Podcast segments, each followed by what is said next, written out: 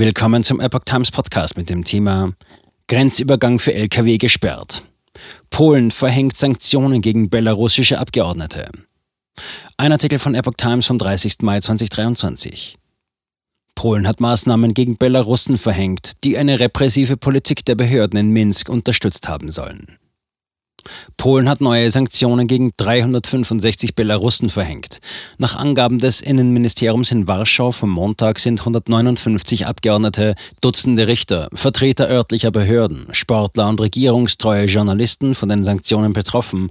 Demnach dürfen sie nicht mehr nach Polen und in den Schengen-Raum einreisen. Zudem werden ihre Vermögen eingefroren. Zitat: Diese Menschen haben das belarussische Regime unterstützt und waren auch an der Legitimierung und Unterstützung der repressiven Politik der Behörden in Minsk beteiligt, begründete das Ministerium die Strafmaßnahmen. Diese treffen auch Personen, Zitat, die für die Organisation illegaler Migration nach Polen und in die baltischen Staaten verantwortlich sind, teilte das Ministerium weiter mit. Die Sanktionen seien eine Reaktion auf die Bestätigung des drakonischen Urteils im Fall Andrzej Pozobut.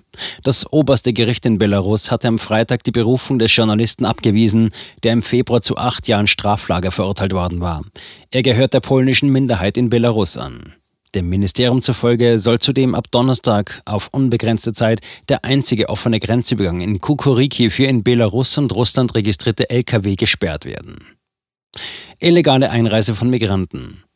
Polen wirft Belarus, einem wichtigen Verbündeten Russlands, vor, die illegale Einreise von Migranten auf polnisches Gebiet zu organisieren.